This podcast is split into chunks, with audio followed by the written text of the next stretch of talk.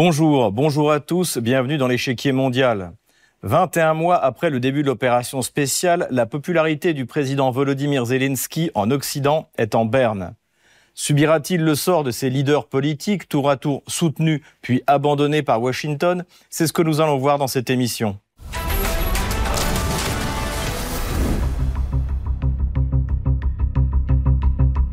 Être un ennemi de l'Amérique peut être dangereux, mais être son ennemi est fatal. Ainsi s'exprimait Henry Kissinger, secrétaire d'État américain aux affaires étrangères au milieu des années 70. Le fait est que la liste est longue de ceux qui, un jour, s'en remirent à Washington et furent abandonnés en cours de route. Le général Noriega, Saddam Hussein, Slobodan Milosevic, Ben Laden, Muammar Kadhafi, Viktor Yanukovych sont les noms les plus connus des victimes de la réelle politique nord-américaine. Tandis que les mauvaises nouvelles du front s'accumulent sur la tête du président Volodymyr Zelensky, que les opinions publiques sont tournées vers le Proche-Orient et que les économies européennes entrent en récession, notamment en raison du contre-coup des sanctions contre la Russie, la perspective d'un abandon du régime de Kiev par ses sponsors occidentaux semble une hypothèse désormais possible. Au fur et à mesure qu'approche l'élection présidentielle américaine, la tentation pour le Parti démocrate d'appliquer en Ukraine une solution à l'Afghan va devenir de plus en plus forte.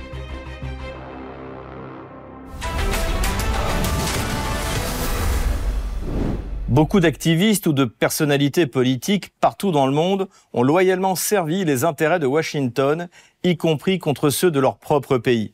La plupart s'en aperçurent trop tard. C'est le cas du leader irakien Saddam Hussein.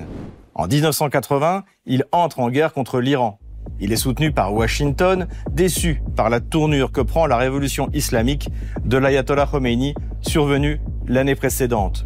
Ce conflit, particulièrement sanglant, se prolonge jusqu'en 1988. La guerre se termine par la reconnaissance du statu quo ante et Bagdad en sort ruiné. Considérant pouvoir se rembourser chez son voisin, Saddam Hussein envahit le Koweït en 1990 et voit s'abattre sur lui une coalition internationale menée par l'ancien allié américain une première fois, puis une deuxième fois en 2003. Merci beaucoup à tous, Amiral Kelly, Capitaine Card, officier marin de l'USS Abraham Lincoln, mes compatriotes américains. Les principales missions de combat en Irak sont terminées. Dans la bataille de l'Irak, les États-Unis et nos alliés ont remporté la victoire.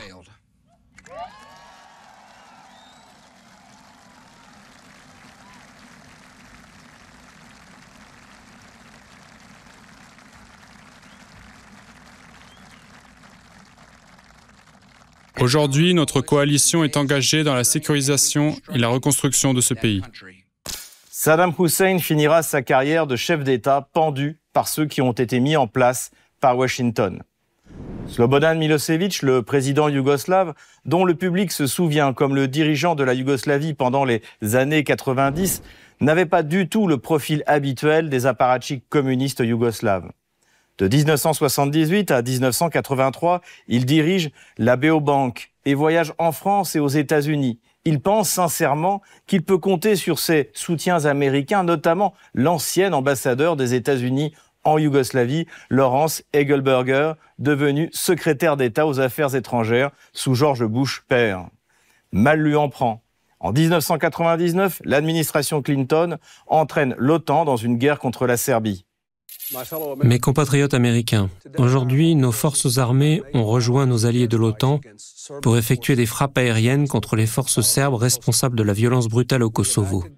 Nous avons agi avec détermination pour plusieurs raisons. Nous devions protéger des milliers de personnes innocentes au Kosovo d'une offensive militaire grandissante. Nous devions empêcher une guerre plus large, désamorcer une poudrière au cœur de l'Europe qui avait déjà explosé deux fois au cours de ce siècle avec des résultats catastrophiques et nous devons rester unis avec nos alliés pour la paix. En intervenant maintenant, nous défendons nos valeurs, nous protégeons nos intérêts et nous faisons avancer la cause de la paix. Slobodan Milosevic mourra finalement en prison pendant son procès au tribunal international de La Haye. Ce n'est pas le seul allié de Washington à finir dans les prisons occidentales. Le général Manuel Noriega a un destin assez semblable. Il prend le pouvoir à Panama en 1983 et la petite République devient grâce à lui la plaque tournante du financement des opérations clandestines de la CIA en Amérique du Sud, notamment par le trafic de drogue. En 1989, Washington lance une opération militaire contre Panama qui aboutit à sa capture. Eh bien, le mercredi 20 décembre, j'ai envoyé des forces américaines au Panama avec quatre objectifs.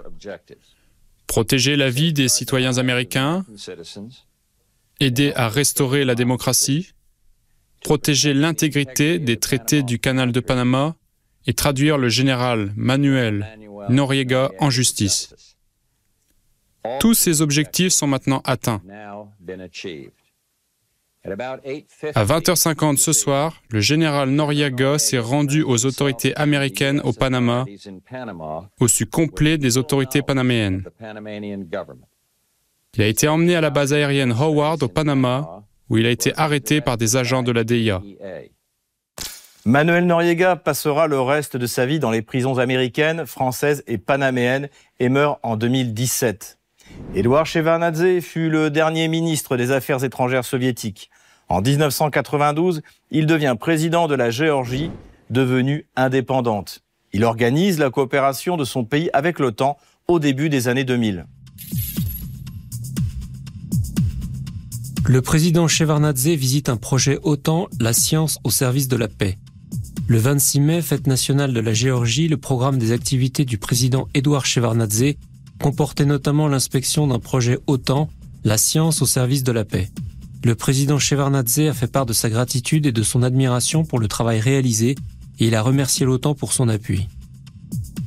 Cela ne l'empêchera pas d'être renversé par une révolution colorée menée par un candidat soutenu par les États-Unis, Mikhail Saakashvili. Ce même président, Mikhail Saakashvili, porté au pouvoir par Washington en Géorgie, puis comme gouverneur de l'oblast d'Odessa en Ukraine, est aujourd'hui en prison en Géorgie, dans l'indifférence la plus totale. Parmi tous ces chefs d'État manipulés et sacrifiés, le Saoudien Oussama Ben Laden occupe une place particulière. Il démarre sa carrière politique dans les années 80 en soutenant les rebelles afghans contre l'URSS. Après le départ de l'armée soviétique en 1989, il est célébré par la presse américaine pour son action à la fois militaire et humanitaire.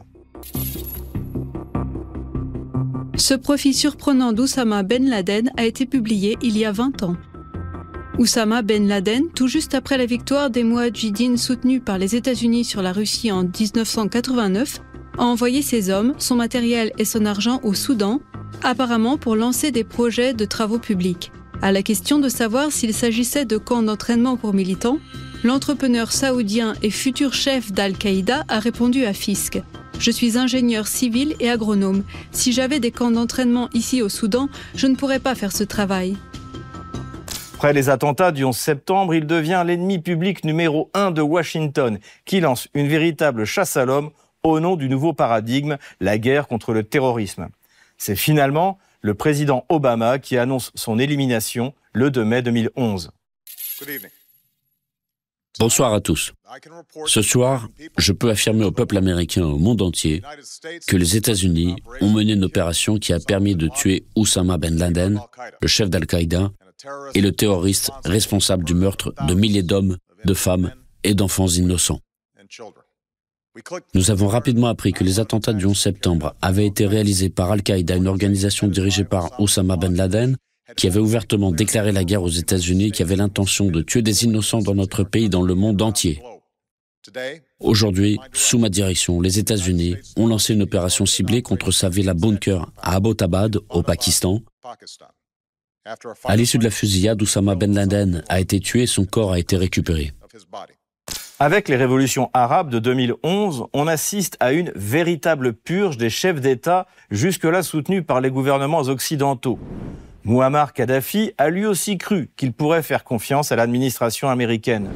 Au début des années 2000, après 20 ans passés à soutenir différents types de mouvements anti-impérialistes, Muammar Kadhafi amorce un renouveau diplomatique avec Washington qui porte ses fruits, comme le souligne le secrétaire d'État aux affaires étrangères américain Condoleezza Rice en 2008.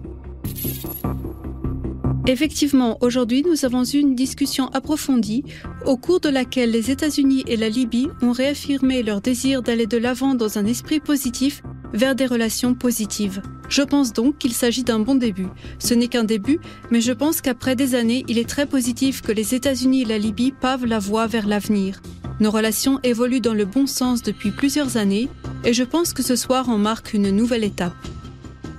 Après l'opération menée par l'OTAN sous l'égide de Washington, le président libyen fut lynché le 20 octobre 2011. Viktor Yanukovych a été élu président en Ukraine en promettant aux populations russes et russophones de faire de leur langue une seconde langue officielle et de rentrer dans l'union douanière, mise en place par la Russie.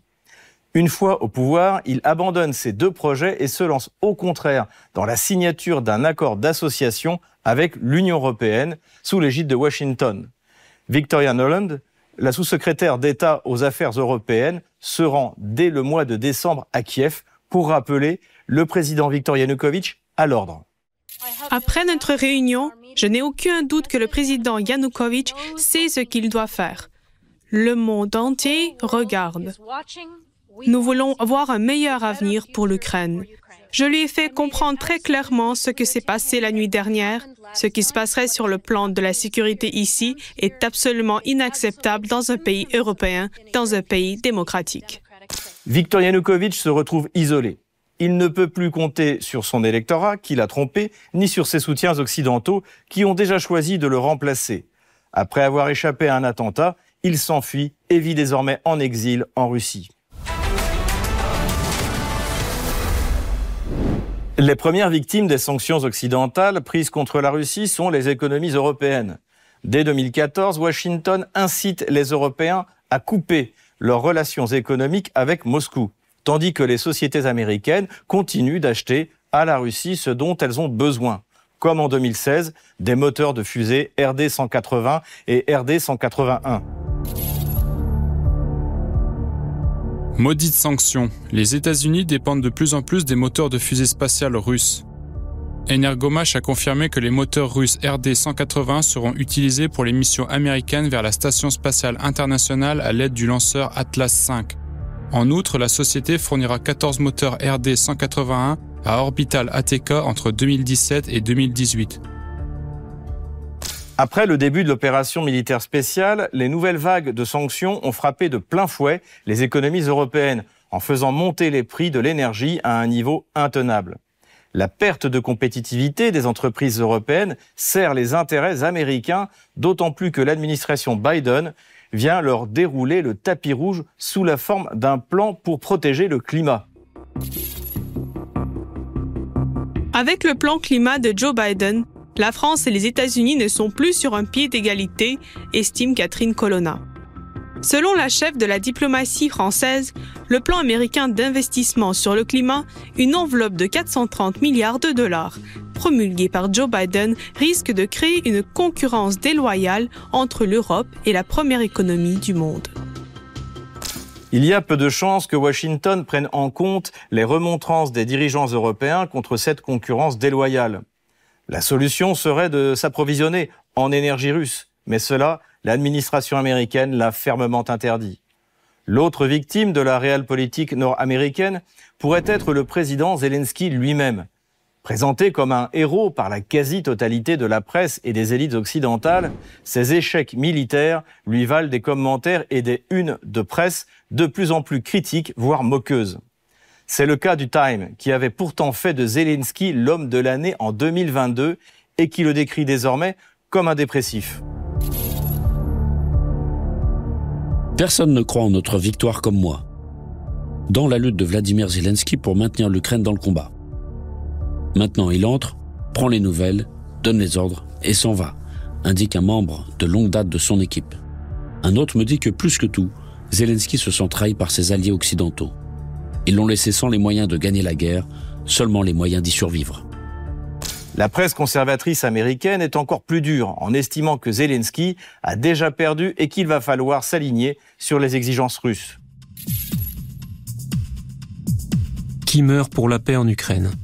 Alors qu'une paix obtenue par médiation devient de plus en plus inévitable, la question se pose de savoir pourquoi cela prend autant de temps. Les États-Unis contrôlent le cours de la guerre en Ukraine et l'ont toujours fait. Au début du mois, NBC News a tranquillement publié un rapport indiquant que des responsables américains et européens avaient abordé le sujet des négociations de paix avec l'Ukraine, notamment les grandes lignes de ce que l'Ukraine pourrait devoir abandonner pour parvenir à un accord avec la Russie. Les responsables de l'administration Biden s'inquiètent également du fait que l'Ukraine manque d'hommes dans cette guerre d'usure, alors que la Russie semble disposer de réserves inépuisables.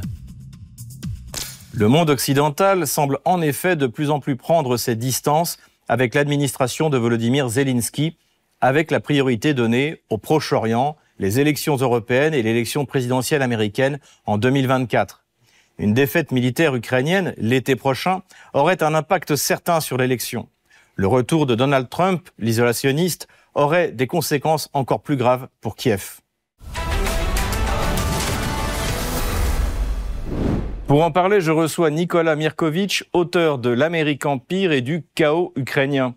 Nicolas Mirkovitch, bonjour. Bonjour. Merci d'avoir accepté notre invitation. Et ma première question tout de suite, comment interprétez-vous cette citation bien connue d'Henry Kissinger Être un ennemi de l'Amérique peut être dangereux, mais être son ami est fatal. Kissinger a sorti quelques perles, quelques belles phrases qui sont euh, euh, pétries de, de, bon sens et de réalité. J'aimerais rajouter un corollaire qui est cette phrase de l'ancien garde des Sceaux et député socialiste français Jean-Jacques Urvoas, qui disait que l'Amérique n'a pas d'amis, elle a des cibles ou des vassaux. Et c'est exactement dans ce sens-là qu'il faut interpréter la phrase de Kissinger. Euh, si on regarde l'histoire des États-Unis, ils n'ont jamais eu de véritables amitiés. Regardez le début, l'Amérique, les, Américains euh, ont trahi la couronne britannique pour demander leur indépendance. Ils ont on peut pas parler de trahison, mais euh, ils n'ont pas du tout été là aux côtés du roi Louis XVI, qui a pourtant ruiné en partie la France pour financer les révolutionnaires américains euh, pour qu'ils puissent se battre contre les Anglais. Quand le roi français était en difficulté, les Américains n'étaient pas là. Et si on regarde l'histoire des États-Unis, ils ont trahi les Mexicains pour récupérer le Texas. Ils ont trahi les Philippins à, la fin du, euh, du 19e siècle quand ils ont récupéré les Philippines, les Philippins pensaient que les Américains étaient des libérateurs, ils ont découvert que c'était des, nouveaux colons. Ils ont trahi tous ceux qui étaient censés aider. Euh, la liste est longue les Vietnamiens, euh, les Irakiens.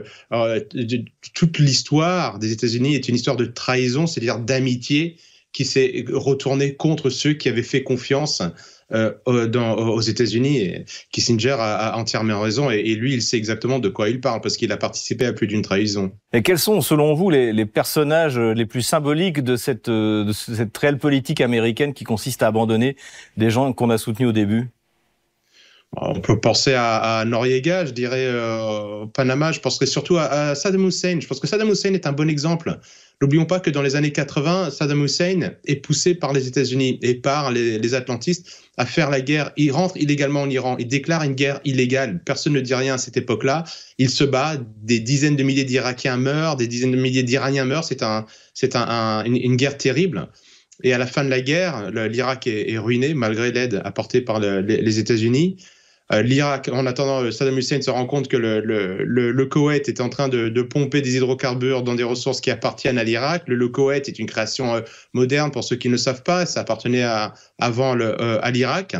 Et Saddam Hussein a des signaux faibles, disons qu'il pourrait reprendre le, le, Koweït et que les Américains ne feraient rien. Or, dès qu'il met les pieds en Koweït, il se fait attaquer. Pendant plus de dix ans, il devient la bête noire des États-Unis, la bête noire euh, des Occidentaux. Il est complètement trahi, alors que c'est dans le secteur du Moyen-Orient un des modèles, on va dire les plus proches du modèle occidental. on va pas euh, ce qui est, on va pas calquer le modèle occidental sur le reste euh, du Moyen-Orient, mais par rapport à ce qu'on voit aujourd'hui, on pense que c'est un, régime avec lequel les Occidentaux savaient parler, et il est trahi. Les Américains déclarent même une guerre illégale en 2003 contre Saddam Hussein, et à la fin, ils finissent par le, tuer dans un simulacre de, procès, comme ils le font d'ailleurs avec Kadhafi, qui est un bon exemple. Les, relations entre Kadhafi et les, États-Unis sont en dents de scie. Euh, euh le, Kadhafi est l'ennemi à abattre des États-Unis, puis devient l'ami. Barack Obama serre même la main de Kadhafi. Kadhafi est accueilli en grande pompe sur le perron de, de l'Élysée, et euh, quelques années plus tard, bah, les États-Unis, l'OTAN, bombarde la Libye et Kadhafi évidemment euh, disparaît euh, dans un dans un crime assez assez abject sans aucune forme de procès pourquoi est-ce que ces personnes meurent? C'est un peu comme Milosevic dans sa cellule de prison à La Haye. Euh, eh bien, elles meurent avec leurs secrets, comme si les États-Unis n'avaient pas envie que ses anciens amis révèlent ce que eux savaient sur les relations réelles qui pouvaient exister entre eux et les États-Unis à l'époque où, on va dire, tout était, tout se passait bien. Malgré ces antécédents dont vous venez de parler, il se trouve que Washington trouve encore euh, des, euh, des, alliés qui croient en une amitié sincère et qui suivent les, les, recommandations, les ordres, la ligne euh, imposée par Washington. Comment vous expliquez ce, travers? Il y, a, deux raisons. C'est vrai que c'est assez, assez fascinant. La première, c'est qu'on arrive à, des, une, des générations de personnes qui ne lisent plus, qui ne qui n'ont pas lu des livres d'histoire, qui connaissent pas bien l'histoire des États-Unis parce qu'il suffit de lire l'histoire des États-Unis, c'est ce que j'explique dans mon livre L'Amérique Empire, pour se rendre compte de l'attitude des États-Unis vis-à-vis de leurs soi-disant amis et comment est-ce qu'ils voient les relations justement de vassaux et, de maîtres. Donc il suffit de lire l'histoire des États-Unis pour savoir euh, ce, qui, ce qui peut arriver euh, aux, dix amis et ce qui arrive certainement aux, ennemis. Donc ils ne lisent pas, ils ne connaissent pas, et ceci est un peu euh, symptomatique du niveau universitaire, intellectuel qui existe dans de nombreux pays où on enseigne une histoire idyllique, fantasmagorique des, États-Unis. On ne donne pas la véritable histoire, et vous avez des personnes donc du coup qui croient sincèrement. Après, vous avez aussi un autre phénomène, est un phénomène de servitude volontaire d'Étienne de, de, de la Boétie, qui non plus appliqué à la personne, mais qui est appliquée à l'État, où des personnes savent très bien ce que font les États-Unis. Ils, se rendent compte, si vous voulez, si vous êtes le président Hollande ou le président Macron et que vous savez que les États-Unis vous empêchent de vendre euh, vos bateaux Mistral, si vous empêchent de euh, vendre euh, vos sous-marins, pire, c'est pas qu'ils vous empêchent, ils vous plantent un couteau dans le dos pour récupérer un marché que vous avez signé avec des Australiens pour des sous-marins, vous êtes au courant de ça. Donc il ne suffit pas de lire un livre d'histoire, c'est l'histoire contemporaine. Et malgré ça, où il n'y a pas de mesure de, rétorsion. Vous ne sanctionnez pas celui qui est en train de vous espionner, de vous sanctionner, d'administrer des amendes illégales à vos entreprises. C'est de la servitude volontaire parce qu'il y a des personnes qui pensent réellement que, eh bien, il vaut mieux être esclave des États-Unis que d'être libre. C'est triste pour un pays comme la France qui met liberté sur le fronton de tous ces bâtiments publics. Euh, précisément, vous parlez du domaine des affaires. Sous le poids de l'augmentation du coût de l'énergie, donc liée aux sanctions euh, contre la Russie, une, partie de, l'industrie européenne, principalement allemande, commence à déménager outre-Atlantique. Comment vous expliquez cet aveuglement à la fois des élites politiques et des élites, euh, je dirais, industrielles? C'est la servitude, c'est le, même, même fil rouge. Ils, se disent qu'il vaut mieux servir les États-Unis que servir leur propre nation. C'est, vous savez, la construction européenne est une construction euh, qui a qui a tué la souveraineté des nations, qui a une vision euh, supranationale de la de la réalité, on va dire politique étatique, et, qui est qui sert les, les États-Unis. Et aujourd'hui, ces entreprises préfèrent aller aux États-Unis parce que je vais vous donner un chiffre très simple. Si on prend le PIB des États-Unis et le PIB de la zone euro au début des années 2000, il était aux alentours de 14 000, euh, milliards de dollars. Aujourd'hui, les États-Unis ont augmenté leur PIB de plus de 80%. Il est pas loin de 27 000 milliards de dollars. Et la zone euro, elle, elle arrive à peine à 15 000 milliards. C'est-à-dire que c'est une augmentation de 5 on est complètement largué. La zone euro est la zone qui est la zone de croissance la plus faible au monde. Donc les entreprises qui n'appartiennent pas aux nations, dont le capital est distribué à des actionnaires dans le monde entier, cherchent de la rentabilité. Donc si vous voulez, euh, l'entreprise allemande qui a des actionnaires coréens, togolais, américains, s'en fiche de servir la nation, la, nation allemande. Eux, ce qu'ils veulent, c'est de la rentabilité. Et les responsables de ces sociétés euh, sont, sont, redevables auprès de leurs actionnaires. Donc ils vont chercher là où c'est moins cher, comme par hasard, c'est aux États-Unis parce que les Américains, eux, savent très bien ce qu'ils sont en train de faire. Quand ils empêchent les pays européens d'avoir accès à des hydrocarbures euh, euh, à des prix très compétitifs, d'origine moins polluante que ce qu'il y a aux États-Unis, quand ils détruisent euh, le Nord Stream 2, quand ils empêchent les pays européens d'avoir accès à ces hydrocarbures russes, par exemple, ils savent très bien que pour que les entreprises européennes demeurent compétitives, il va falloir qu'elles cherchent d'autres ressources. Et malheureusement, beaucoup de pays, de, de sociétés européennes vont s'installer aux États-Unis où, ils ont des programmes comme euh, l'IRAC et l'Inflation Reduction Act qui a été voté par Biden, qui est un, projet de plusieurs milliards de dollars, où les États-Unis vont subventionner des entreprises qui s'installent aux États-Unis pour produire de l'économie euh, de, transition, enfin de l'économie verte. Euh, ils subventionnent des entreprises européennes qui vont s'installer là-bas, qui vont créer des emplois aux États-Unis, qui vont créer de la valeur aux États-Unis Et ça, c'est la stratégie des États-Unis. Ma dernière question, euh, Nicolas Mirkovitch, quel rôle pourrait jouer euh, l'élection présidentielle américaine donc de novembre 2024 euh, Est-ce que ça peut amener un changement politique? Notamment, on parle du retour de Donald Trump. Ah oui, je vous dis, ne prenez aucun abonnement à des, des, réseaux câblés pour regarder des séries en 2024. Si vous voulez vraiment du, du sang, si vous voulez de l'excitation, si vous voulez de l'énervement, du suspense, regardez la campagne politique américaine. Ça va être torride, ça va être terrible, ça va être sanguin. Euh, aujourd'hui, les États-Unis sont vraiment dans l'impasse. Les États-Unis sont déjà divisés entre eux-mêmes. N'oublions pas que Donald Trump a dit que les dernières élections étaient truquées. Vous avez deux Amériques entre les côtes et le reste du, pays qui ne s'entendent pas et qui se demandent même ce qu'ils ont ensemble en, commun. Vous avez énormément de suspicions, énormément de pression sur le jeu électoral américain. On voit que Biden, euh, lui, euh, malheureusement, il, a, il, a, des fraises, il faut dire la vérité, il ne, suit plus. Il sert l'État profond américain parce qu'il dit oui à tout ce qu'on lui dit de faire. Pourtant, il est en train de perdre sa base avec le conflit actuellement en Israël et en Palestine il n'a pas apporté la prospérité euh, promise aux Américains et Trump revient et Trump est attaqué par le système judiciaire américain. À chaque fois qu'il est attaqué, il ressort comme martyr. Est-ce qu'il sera capable, si jamais il arrive à être candidat et s'il est élu, à, vider le marigot comme il a vu la dernière fois On ne sait pas. Il y a des enjeux très très importants, mais les Américains sont vraiment très remontés. Ils traversent une crise qui est une des plus importantes de leur histoire et au niveau international, et on, connaît, on voit la situation en Ukraine, l'échec de l'ingérence américaine en Ukraine, on voit la situation très tendue au Moyen-Orient, et au niveau national, donc ça va être quelque chose d'extrêmement intéressant à regarder, et il faudra regarder qui sont les candidats, et je peux vous dire, quel que soit le candidat élu, la première chose qu'il faudra regarder, c'est qui est dans son gouvernement, qui l'entoure. Si ce sont les mêmes néoconservateurs qu'on a au pouvoir depuis ces, dernières générations, c'est que l'État profond américain a gagné. Si on a un candidat qui arrive au pouvoir aux États-Unis et qui amène du sang neuf, qui amène des nouvelles personnes, qui amène des personnes qui ont envie de refaire des États-Unis un État peut-être plus petit, isolationniste, qui servent les intérêts des Américains et qui arrête ces politiques d'ingérence dans le monde entier, alors il y aura de l'espoir pour que la paix revienne un peu sur cette planète et qu'on ait des relations un peu plus normales avec les États-Unis. Merci beaucoup Nicolas Mirkovitch. Merci à vous. Je rappelle que vous êtes auteur de L'Amérique Empire et du chaos ukrainien. Comme d'habitude, on termine notre émission avec vos questions que vous nous posez sur les réseaux sociaux, Telegram ou Odyssée avec le hashtag échiquier mondial RT en français. Une question envoyée par Marc.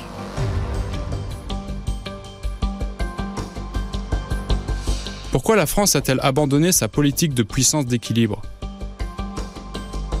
Il y a toujours eu un parti atlantiste très fort à Paris qui remonte même à la guerre d'indépendance contre l'Angleterre à laquelle la France participa de manière décisive. L'image des États-Unis fut encore plus populaire auprès des Français depuis les alliances en 1917 et en 1944. Le général de Gaulle se rendit cependant rapidement compte que cette aide était loin d'être gratuite et entreprit une politique de souveraineté dans tous les domaines il trouva face à lui la majorité de l'establishment politique français, notamment François Mitterrand, qui s'opposa farouchement à la sortie du commandement intégré de l'OTAN. Depuis, on peut dire qu'à quelques rares exceptions, les présidents qui lui ont succédé se sont alignés sur la politique décidée à Washington. Merci de nous avoir suivis. Je vous donne rendez-vous la semaine prochaine pour un nouveau numéro de l'échiquier mondial. À bientôt sur RT en français.